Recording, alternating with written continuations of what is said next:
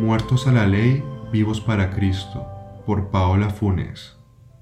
Romanos 7:4 Así también vosotros, hermanos míos, habéis muerto a la ley mediante el cuerpo de Cristo, para que seáis de otro, del que resucitó de los muertos, a fin de que llevemos fruto para Dios. Amada Iglesia, que nuestro Dios Todopoderoso, quien nos ha hecho libres del pecado, les bendiga grandemente. Le doy gracias a Dios por la vida de cada uno y por la oportunidad de poder compartir con ustedes conformando el cuerpo de Cristo. Gloria y honra a Dios nuestro Padre, a su Hijo Jesucristo que nos ha redimido. Ya no pertenecemos más a las obras de la ley, como dice Pablo en Romanos 3:20, ya que por las obras de la ley ningún ser humano será justificado delante de él.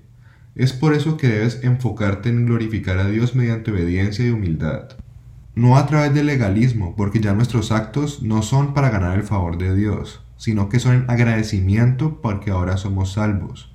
Así como Pablo explica que has muerto a la ley a través de Cristo y ahora estás libre para pertenecerle a Él, por lo tanto no debes entregarte a la ley como lo hacías antiguamente, ya que esto sería infidelidad a tu nuevo esposo. Así que sé diligente en tu diario vivir para que tu corazón y mente no se enaltezcan pensando que puedes ganar el favor de Dios con tus propias fuerzas. Porque esto sería pisotear e insultar el sacrificio perfecto de Cristo, sino que al contrario humíllate diariamente ante la presencia de Dios, agradeciendo y enalteciendo ese sacrificio de Cristo, ya que por medio de su sangre podemos tener paz con Dios, la paz que sobrepasa todo entendimiento, la cual es eterna. Gózate y deleítate porque tu nuevo esposo es perfecto, quien te ha hecho pura y sin mancha mediante la sangre que Él derramó por amor a ti.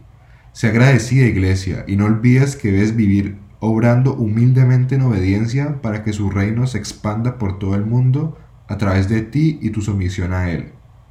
Toda la gloria y honra sea para Dios por los siglos de los siglos. Amén.